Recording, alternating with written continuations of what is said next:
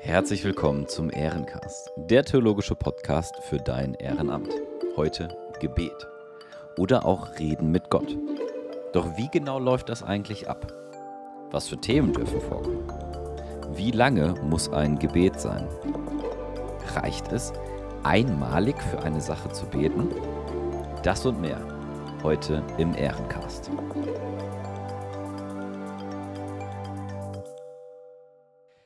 Herzlich willkommen zur ersten Ehrencast-Folge im Jahre 2024. David, mein Lieber, frohes Neues. Wie ist die Lage? Oh ja, ich bin ein bisschen erkältet. Vielleicht hört man das auch. Ähm, ich bin nicht ganz fit, deswegen frage ich heute eher ein bisschen Chris aus. Und vielleicht hört ihr auch, ich bin nicht in meinem kleinen cozy Office, äh, wie ich das zu Hause immer habe, wo einfach die Akustik schon allein dadurch, dass der Raum so klein ist, gut ist, sondern ich bin über den Jahreswechsel zu meinen Eltern gefahren und verbringe hier ein bisschen Zeit und deswegen ist vielleicht auch die Hintergrundakustik heute bei mir ein bisschen anders als gewohnt. Ja, Chris. Finden wir raus. Genau, wir schauen mal. Chris, wie geht's dir denn? Äh, mir geht's gut, ich bin nicht erkältet. Ähm, ja, ich kann nicht klagen. Schön. Sag ich mal. Also, genau, alles bestens soweit. Etwas müde, aber. Das gehört dazu. Wir steigen direkt mal ein. Es soll ja heute ums Beten gehen. Ähm, und ich finde es eigentlich immer gut, wir haben uns das ja auch so ein bisschen zu eigen gemacht, dass wir am Anfang mal ein bisschen darüber reden, wie ist es eigentlich in der Bibel mit dem Gebet. Ja? Ähm, Im Alten Testament haben wir ja da ein ganzes Buch, was sich damit beschäftigt. Das sind die Psalmen. Ähm, vielleicht können wir da noch mal ein bisschen Background-Info geben. Also Chris, was sind denn eigentlich die Psalmen? Yes, äh, bevor wir das machen, vielleicht kurze Info. Wir werden heute nicht über das Vaterunser sprechen. Das äh, kommt dann separat nochmal. Ja, die Psalmen. Ähm, ja, im Grunde könnte man sagen, sogar es sind Lieder, Lobpreislieder, gesungene Gebete. Also, genau. Ähm, ein Großteil wird, oder ja, fast alle, glaube ich, werden König David zugeschrieben. Ähm, ob alle von ihm sind, kann man drüber streiten. Aber im Grunde ist es erstmal nicht falsch zu sagen, einem Psalm, den hat David geschrieben. Also das sind Gebete, das sind Lieder, die von David verfasst wurden, die um alles Mögliche gehen. Also wir haben Lobpreis äh, oder lobende äh, Psalme, wir haben Rachepsalme, die sind sehr spannend, wo auch drin steht, ja, vernichte alle meine Feinde und, und brich ihnen alles und so. Ähm, wir haben Danke-Psalme. Genau, und ähm, vielleicht als kleinen ersten Fakt schon mal, die, es gibt das Wort Sela, das steht da in dem Psalm manchmal drin, das sind Pausen, Hinweise, wie die gesungen wurden damals, wie man die hätte spielen sollen. Bei manchen Psalmen findet man noch am Anfang einen kurzen Satz, wie es eigentlich gespielt werden sollte. Ähm, wir wissen leider nicht mehr, wie das tatsächlich klang, was ja, da genau. tatsächlich passiert ist. Also es ist tatsächlich schade. Ja, genau. Das ist tatsächlich so, dass diese Anweisungen zum großen Teil einfach verloren gegangen sind. Ja, du hast schon gesagt, viele Psalmen werden David zugeschrieben. Es gibt auch einige, zum Beispiel von Salomo. Ähm, es gibt auch ein Mose-Psalm, meine ich. Ja, ähm, und ähm, es gibt auch einige, die so Tempelsängern zugeschrieben werden und sowas. Da ist schon eine gewisse Bandbreite da.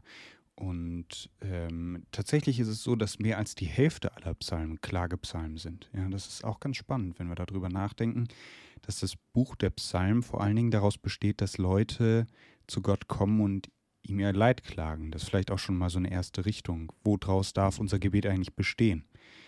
Ähm, ich weiß nicht, wie du das gelernt hast beim Beten, aber ich habe irgendwann mal gelernt, jetzt nicht unbedingt von meinen Eltern, aber dass, wenn man betet, dass man erst ähm, danken soll und dann bitten soll. Ja, so wie das äh, mit Kritik in der Schule gelernt hast. Vielleicht sagt man erst was ja. Gutes und dann darfst du kritisieren. Ja, das ist so ein bisschen die Parallele. Vielleicht, ja. ja. Also, wo du sagst, ich glaube, ich weiß nicht.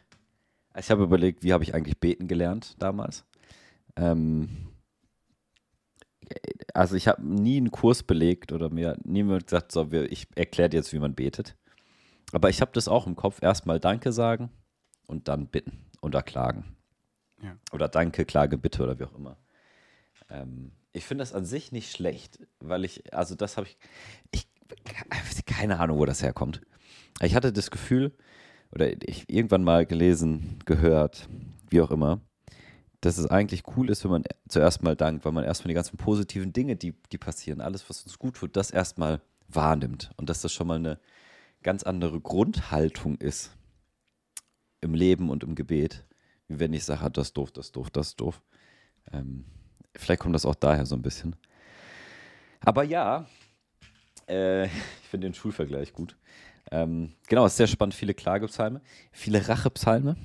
Das finde ich auch sehr spannend. Ähm, die, vor allem könnt ihr mal eure Großeltern fragen, wenn die noch leben, oder eure Eltern oder wie auch immer. Es, ich habe schon oft gehört, ja, man darf ja nicht klagen.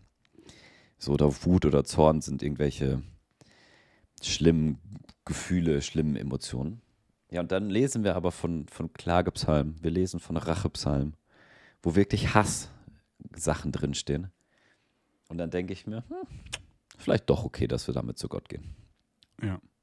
Das Spannende ist nur, dass die Klagepsalmen oft damit nicht stehen bleiben, sondern dass du merkst, dass bei dem Beter im Klage- oder im Rachepsalm oft ein Umschwung stattfindet. Ja, also gerade im Klagepsalm, diese Verzweiflung äh, ist nicht das, womit es aufhört, sondern es schwingt um und kommt eben dahin, dass doch noch ein Vertrauen da ist und eine Hoffnung da ist auf Gottes Handeln und auf seine Fürsorge. Ja, ähm, da sind oft dann die letzten Verse sind, aber auf dich, mein Gott, hoffe ich so. Ähm, und dann wird da doch noch gesagt, ja, es ist nicht alles schlecht, also es ist vielleicht alles schlecht, aber ich weiß, ich habe eine Hoffnung.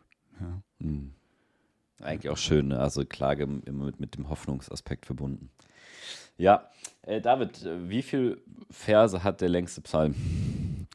Oh, ich weiß, dass es der Psalm 119 ist. Und ja, es sind das schon mal richtig. Äh, jenseits von 100 Versen. Ich richtig. kann dir aber nicht genau sagen, wie viele es sind. Ja, ich meine, es sind 175, 178, mhm. die Richtung. Der kürzeste Psalm ist Nummer 117. Hat nur zwei Verse, ne? Hat nur zwei Verse. Ja. Das heißt, wir haben bei den Gebeten eine Spannweite von zwei Versen bis 173, 75, 78, 79, irgendwas die Richtung. Ähm, auch da können wir uns schon mal merken, fürs Beten, hey, es muss nicht immer das 10-Minuten-Gebet sein. Es darf auch einfach mal ein Einzeiler sein. Und gleichzeitig muss es nicht immer der Einzeiler bleiben, sondern es darf auch, es ist auch okay, wenn es mal ausführlich ist und mal lang ist. Ja. Das ist ja auch schon mal schön, eine gewisse Freiheit, die uns das gibt. Ja. So lang zu beten, wie es nötig ist oder wie wir möchten, wie es für uns passt. Ja, Fun Fact: Der Pfarrer aus der Gemeinde, wo Chris und ich groß geworden sind, der hat seinen Konfis immer angeboten, wenn jemand den Psalm 119 auswendig lernen kann, dann kriegt er äh, 50 Euro von ihm. Ja. Ich, glaub, ich glaube, die 50 hat er noch nie gezahlt. Ich glaube auch nicht. Und tatsächlich gebe ich das auch weiter. Habe ich von ihm übernommen. Ich habe aber auch noch nie die 50 Euro gezahlt. ja, daher. ich glaube, die 50 Euro zahlt man gerne. Was mir jetzt neulich begegnet ja. ist, dass meine Konfis versucht haben, äh, uns ein bisschen reinzulegen beim Sachenaufsagen, indem sie einen AirPod im Ohr hatten äh, und ihnen dann jemand den Psalm eingespielt Ey? hat. Ja, ja, Kapuze Alter. auf. Ich habe es dann aber gesehen und dann ähm, mussten sie nächste Woche nochmal wiederkommen, wenn sie es doch auswendig gelernt hatten. Ja, spannend. Also an alle ja, Pfarrer da draußen, Psalm seid aufmerksam. Eure ja. Konfis sind clever. Wir durften Psalm 23 auswendig lernen damals. Äh, oder wir mussten viel mehr in Konfi. War der erste Psalm, den ich so richtig wahrgenommen habe. Ähm, ja, und vielleicht noch, äh, um, um dann auch weiterzugehen gleich, ähm, Jesus betet einen Psalm mhm. am Kreuz. Ja. Wollen wir den kurz anschneiden? Ja, kannst du in aller Kürze anschneiden, natürlich. Psalm 22, gell? Ja, er ist in den 20ern, ich bin mir immer nicht sicher, welche Nummer es ist. Es ist ja. nicht der 23er, das weiß ich und das ist meines nee, auch nicht der 25er.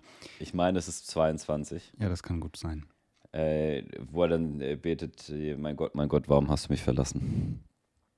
Äh, das ist also Psalm 22. Auch sehr spannend, weil Jesus offensichtlich sehr, also was heißt offensichtlich, ne? er ist ja im, im Judentum groß geworden und er ist da sehr verwurzelt drin. Er kennt natürlich die alten Schriften er kennt das in Anführungszeichen Alte Testament ähm, und betet dann den Psalm kurz bevor er stirbt, ja. Ja. Ähm, vielleicht gehen wir weiter. Also von den, dem zentralen Buch im Alten Testament, das sind die Psalmen. Es gibt natürlich noch weitere Gebete im Alten Testament, das wollen wir jetzt gar nicht ähm, euch unterschlagen oder sowas. Das findet man immer wieder auch in Situationen, wo Menschen mit Gott direkt reden. Eigentlich ist Gebet ja nichts anderes als das Gespräch mit Gott. Ja. Ähm, Und wir kommen ins Neue Testament. Und im Neuen Testament, wir haben zwar gesagt, wir lassen das aus, vielleicht sollten wir trotzdem kurz drüber sprechen. Das hm. zentrale Gebet ist ja das Vaterunser, ähm, was Jesus seinen Jüngern weitergibt als so die Bitte ähm, oder als, als das Gebet, was sie einüben sollen. Aber auch darüber hinaus lernen wir ja im Neuen Testament einiges übers Gebet. Was ist denn für dich so der wichtigste Takeaway aus dem Neuen Testament, was Gebet angeht? Also es ist natürlich situativ ein bisschen abhängig, aber ich glaube, das erste ist, ähm, nee, ich weiß nicht, ob es das erste ist. Eins der Dinge ist, äh, bittet, so wird euch gegeben. Ähm, beziehungsweise, wer sucht, also suchet, so werdet ihr finden, klopft an, so wird euch aufgetan, bittet, so wird euch geben, so. Ähm, Gibt es auch ein Lied, wer bittet, dem wird gegeben. Wer sucht, der wird finden. Wer anklopft, dem wird aufgetan. Ein Vater gibt seinen Kindern all das, was sie brauchen. Wie viel mehr gibst du uns deinen Geist? Vater, wir preisen. Okay. Ähm, nicht, dass die GEMA kommt und uns hier nur anklagt. Nein. Ähm, mhm. genau, also das finde ich ist cool, weil es einfach heißt, Leute, macht es und es wird passieren. Also das ist eine Zusage.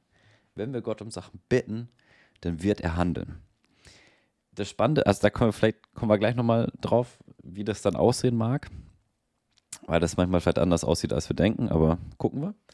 Und ähm, das andere ist oh, aus Johannes. Ich weiß es nicht mehr. Johannes 17, glaube ich, wo Jesus für die Jünger betet. Mhm. Das, das finde ich irgendwie cool. Gebet, ja. Ja, ich, es ist Johannes 17, ich weiß nicht genau. Ich meine auch, aber Neues Testament war ich noch nie ganz so firm. Aber ja. Ja. Genau, und das finde ich cool, dass Jesus da für seine Jünger betet. Ähm, und sagt, guck mal, ich, ich bete für die, die mir irgendwie folgen, für die ich verantwortlich bin. Und als Hauptamtlicher denke ich mir, ja, ich kann ja auch mal für die beten, für die ich irgendwie verantwortlich bin. Ja. Natürlich bin ich jetzt nicht Jesus und die ehrenamtlich nicht mein Jünger, aber genau, so vom, vom, vom Leitenden zum nicht-Leitenden irgendwie gedacht. Ja, vom Spirit her, ne? Ja. Ja. Ja, also ich denke, das ist auf jeden Fall äh, echt ein, ein, großer Takeaway. Und äh, vielleicht können wir daran gleich nochmal anknüpfen. Was für mich auch noch ein spannender Satz ist, ist dieser Betet ohne Unterlass. Mhm. Ja, ähm, Paulus betet ohne Unterlass, was Paulus aussagt. Euer ganzes Leben sei ein Gottesdienst. Ja, mhm. ähm, das sind so spannende Sätze, die ich echt herausfordernd finde, weil wie macht man das? Wie betet man ohne Unterlass? Ja. Mhm. Ähm. Spannend auch, ich weiß nicht, ob das im, nee, das steht nicht im selben Zusammenhang, aber äh, dieses, wenn ihr betet, dann macht es ernst und plappert nicht wie die Heiden. Finde ich auch nochmal spannend. Also, wenn wir beten, dann sollen wir es auch ernst meinen und nicht auf, oh, Gott, mach mal bitte. Sondern. Ja, und vor allen Dingen auch nicht viele Worte machen. Es geht nicht darum, ja. dass ich ähm, also Jesus erzählt dieses ähm, Gleichnis von einem ähm, Schriftgelehrten und einem Zöllner, die zusammen in die Synagoge gehen. Und der Zöllner ja. bleibt ganz hinten stehen, schlägt sich an die Brust und sagt, sei mir armen Sünder gnädig, während der Schriftgelehrte vorne steht und betet, ach Herr, ich danke dir, dass du mich so wunderbar gemacht hast und dass ich nicht so bin wie dieser Zöllner da hinten und äh, palavert und sowas, ja. Und mhm. Jesus sagt, seid nicht wie dieser Pharisäer, dieser, dieser Schriftgelehrte, der eben seinen Lohn schon dadurch bekommen hat, dass die Leute ihn dafür bewundern, wie schön er beten kann, ja, sondern seid wie der Zöllner, der eben seine Schuld anerkennt und im Gebet ehrlich ist vor Gott und nicht viele Worte macht, aber das, was er sagt, ernst meint. Hm, ja. Ja, das geht so alles über die Gebetspraxis. Ähm, wollen wir äh, kurz nochmal über dieses Wer bittet, dem wird gegeben reden? Ja. Ähm, meine Frau und ich, haben äh, nach Weihnachten den Film Vajana geguckt. Äh, von Disney, auf Disney. Und äh, da gab es eine Situation, die mir im Kopf geblieben ist. Und äh, zwar spricht Vajana mit dem Meer und sagt, wie Meer, hilf mir und ich brauche dich gerade. Und dann kommt ein Sturm. Und nach dem Sturm kommt sie da an, wo sie hin will. Und bevor sie das checkt, motzt sie aber das Meer und sagt, hey, warum? Ich habe gesagt, du sollst mir helfen, nicht der Sturm und keine Ahnung und so. Und äh, dann checkt sie irgendwann, ah ja, ich bin ja da, wo ich hin will. Und ich finde, manchmal ist das so auch beim Beten. Dass wir manchmal beten und sagen, Gott, gib uns doch keine Ahnung was oder ich brauche und mach und hier. Und dann haben wir eine Erwartungshaltung, dass Gott das auf eine bestimmte Art und Weise macht. Und sind manchmal vielleicht gar nicht dazu bereit, dass Gott das ganz anders machen kann. Und das fand ich, war dann noch so eindrücklich, weil sie ja auch dachte, okay, irgendwie wird mir das gezeigt und dann kann ich selbst hinpaddeln oder so. Und da ist der Sturm dafür genommen worden, dass sie am Ziel ankommt. Und vielleicht ist es bei Gott auch so, dass er manchmal dass manchmal Dinge passieren, wo er uns, wo Gebetserhörung stattfindet, die wir gar nicht wahrnehmen können, weil wir sagen, es muss aber genau so sein. Mhm. Und alles, was nicht in diese kleine Kästchen passt meiner Vorstellung, kann ja gar nicht richtig sein oder kann nicht von Gott sein, ja. weil es ja nicht so ist, wie ich es haben will. Irgendwie. Und das finde ich sehr spannend und herausfordernd vielleicht auch. Mhm. Weil ich mich äh, vielleicht dann von meinen eigenen Vorstellungen lösen muss. Ja. Ja, ich glaube, das ist tatsächlich was, was ähm, wir nicht genug einüben können, darauf zu vertrauen, dass Gott handelt, aber manchmal eben handelt in einer Form, die wir nicht erwarten. Ich weiß nicht, ob du dich noch an dieses Kinderlied erinnerst, was wir äh, im Kindergottesdienst gesungen haben, wo es ähm, heißt, mal sagt er ja, mal nein, mal warte, gib ja nicht auf, er hört auf dein Gebet. Also äh, die Idee ist zu sagen, Gott antwortet auf das Gebet, aber manchmal sagt er eben Ja zu unseren Wünschen, manchmal sagt er Nein und manchmal sagt er jetzt vielleicht noch nicht oder vielleicht mal anders, als du es erwartest, ja. Und mhm. Gott ist eben kein Automat, wo wir mit einem Hebel dran ziehen können. Das sind vielleicht schon Sachen, die ganz viele von äh, unseren Zuhörerinnen und Zuhörern so schon mal gehört haben, die denen bekannt sind, ja. Vielleicht ist aber gut, nochmal diesen Reminder zu haben. Mhm. Ich würde jetzt gerne mal noch an einen Knackpunkt rangehen von mhm. Gebet. Und zwar ähm, hatte ich just auf deiner Hochzeit, Chris, ein spannendes Gespräch. Und zwar ging es um Gebet. Ja. Und die Frage, wie ist das eigentlich mit dem, wie wir beten. Und wie sollen wir mit Gott reden? Was sollen wir von ihm erwarten? Und zwar ging es darum, dass wir Gott unsere Bitte bringen. Ja, wir beten um eine Sache oder um ein Problem, was wir haben und lassen das dann bei Gott. Und jetzt ist es so, ähm, Gott weiß ja sowieso schon vorher, was wir brauchen. Erstens, weswegen beten wir dann überhaupt? Und der zweite Punkt ist, reicht es dann nicht, werden wir einmal beten oder sollen wir immer wieder darum beten oder nerven wir ihn dann nicht vielleicht mit dem, was wir beten? Ja, reicht es nicht, dass wir einmal ihm sagen, was wir brauchen und er kümmert sich dann darum? Ist es ein Zeichen von mangelndem Vertrauen, dass wir ähm, ja vielleicht mehrfach um das bitten, was wir brauchen? Das sind vielleicht so die zwei, die zwei Fragen. Erste Frage, warum beten wir überhaupt? Gott weiß doch, was wir brauchen. Und zweite Frage ist, warum wiederholen wir manchmal unsere Bitten? Ja, also zuerstens, ähm, ich war, boah, okay, unbezahlte Werbung, Skit Guys, S-K-I-T und dann das englische Guys, also G-U-Y-S. Ähm, könnt ihr mal suchen, die haben ein Video gemacht, Coffee with Dad, heißt es, glaube ich. Ähm, wo es im Grunde darum geht, dass ein Vater sagt, er muss irgendwie früh raus und dann hat äh, aber seine Tochter ähm, ihm ganz morgens noch einen Kaffee gemacht und er sagt dann, ja, also das war nicht der beste Kaffee, den er je hatte. Aber er sagt, den, also sweetest Coffee, äh, Cup of Coffee, also nicht vom Geschmack her den süßesten, aber von, von der Herstellung her den süßesten, der liebevollst gemachten Kaffee, den er je hatte. Ähm, und kommt dann zu der äh, ja, Conclusion, dass er sagt, ja, vielleicht müssten wir mal mit, mit Gott einen Kaffee trinken. Und er, es wird nicht der beste Kaffee sein, den Gott je hatte, weil er die Kaffeebohne gemacht hat. Aber vielleicht der süßeste. Und ich glaube, dass es wie bei einer Beziehung drum geht. Bei Kindern zu Eltern, also kleinen Kindern zu Eltern, ist vielleicht noch, noch ersichtlicher, aber da weiß man ja auch manchmal, was Sache ist. Und trotzdem ist es gut, das nochmal zu erzählen. Weil das beziehungsfördernd ist. Weil das Zeit miteinander ist. Weil das ja auch ein Interesse von der einen Seite äh, signalisiert, die sagt, erzähl mir doch, was dir passiert ist, auch wenn ich es eigentlich schon weiß. Aber zweiter Punkt in, dem, in, in der Antwort, es tut dir vielleicht auch gut, das nochmal auszusprechen. Also manchmal braucht man das einfach, dass man Dinge erzählen kann, um sie mal loszuwerden, um sie mal, mal von der Seele zu bekommen. Weißt du, dass eine Dozentin von mir äh, mal ein Beispiel erzählte, dass von irgendeiner alte Frau, die hat ihren Mann verloren und die hat andauernd von dem erzählt, bis der Familie schon echt irgendwann zum Hals raushing. ähm, wo sie sagte, ja, aber vielleicht hat die Dame das auch verarbeitet. Und es war gut, dass sie es einfach nochmal erzählen konnte. Mhm. Und äh, ich glaube, das sind vielleicht so zumindest zwei Aspekte, warum beten wir. Beziehungsförderung, also mit Gott Beziehung leben, sagen, guck mal, das, das bewegt mich. Und auch wenn er es weiß, ja, stimmt, er weiß es.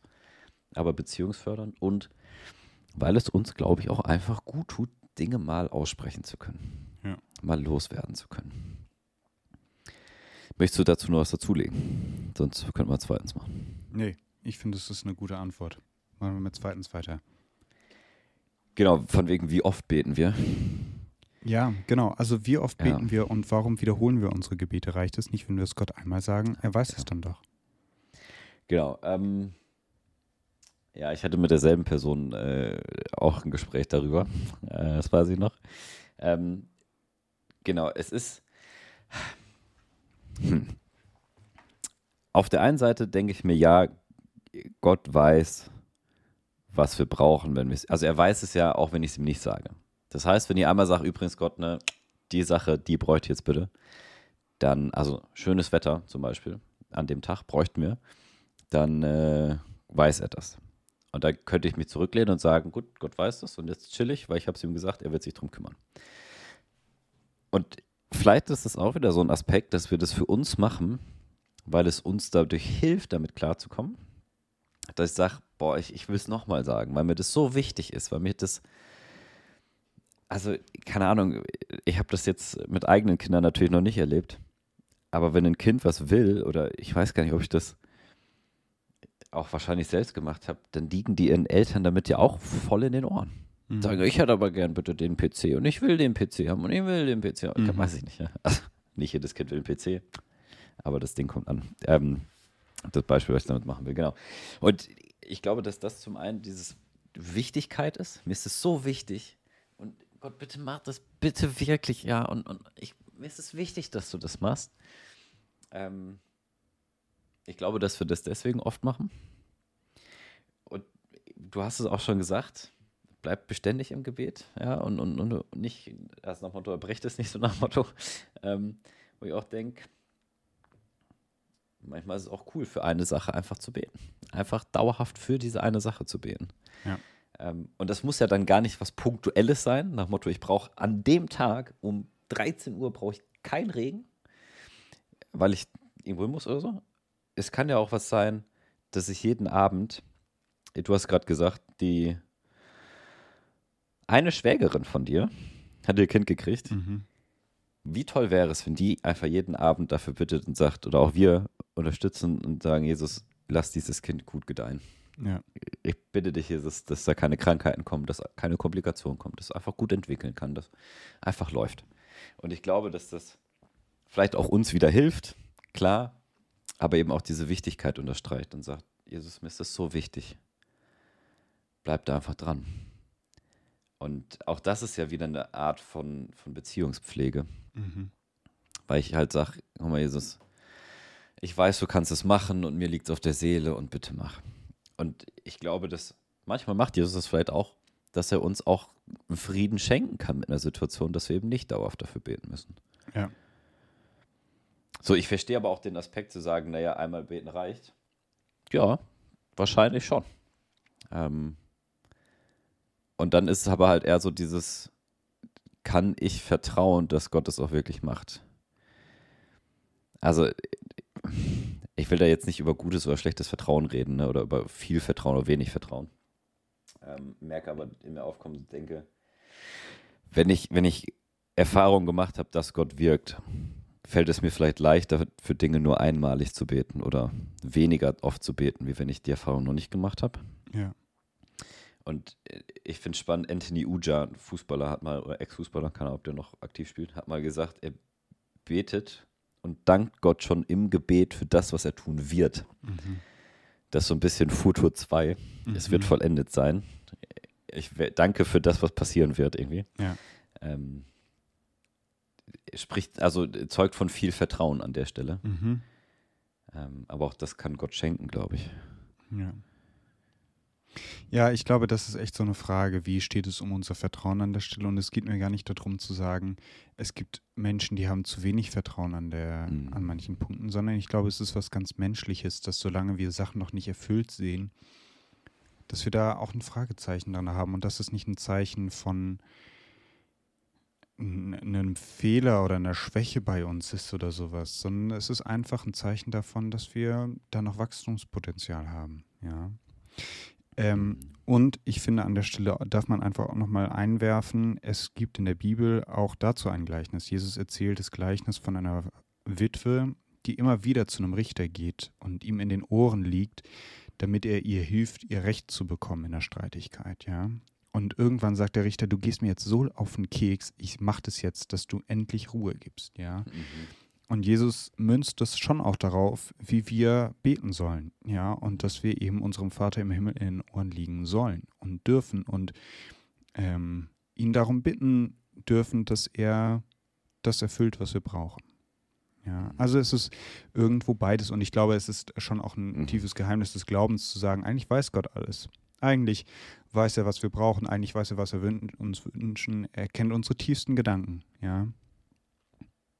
Aber trotzdem eröffnet er uns die Möglichkeit, mit ihm zu sprechen. Und das ist Beziehungspflege. Und ich glaube, das ist ein ganz starkes Zeichen davon auch, wie sehr er Beziehung zu uns pflegen will.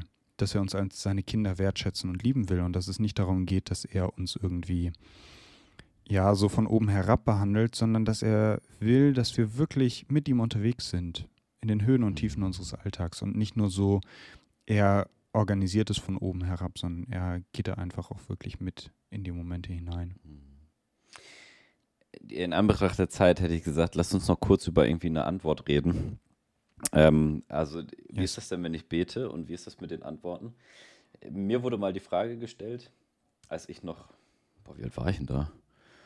18 vielleicht schon? Vielleicht 19, vielleicht noch 17? Keine Ahnung. Ähm, wurde mir die Frage gestellt, wie fühlt sich das an für dich zu beten? Hast du das Gefühl, dass deine Worte an der Decke hängen bleiben? Mhm. War da die Frage. Und das finde ich sehr spannend. Ja. Ähm, so nach dem Motto, gehe ich denn da, also zum einen ist das Gefühl, aber zum anderen gehe ich denn davon aus, dass das bei Gott ankommt? Und wenn es ankommt, gibt es auch eine Antwort? Erlebe ich, dass da was zurückkommt oder nicht? Ist da irgendwie eine Barriere drin? Und äh, wir haben jetzt nicht mehr ganz so viel Zeit leider, aber lass uns über dieses Antworten reden. Ähm, und vielleicht über kurz den Unterschied von erhören und hören mhm. sprechen. David, willst du uns das kurz erklären? Also der Unterschied zwischen Hören und Erhören ist ja erstmal, ähm, vielleicht könnte man auch zwischen Hören und Erfüllen sprechen. Ja, also wenn wir davon äh, sprechen, dass Gott unser Gebet erhört, heißt das, er tut das, um was wir ihn bitten. Vielleicht tut das anders als das, was wir wollten. Und das andere ist das Hören. Gott hört unser Gebet immer. Ja, auch wenn uns das manchmal schwerfällt und es Zeiten gibt, wo wir überhaupt nicht das Gefühl haben, dass unser Gebet weiter als bis zur Zimmerdecke kommt, ja.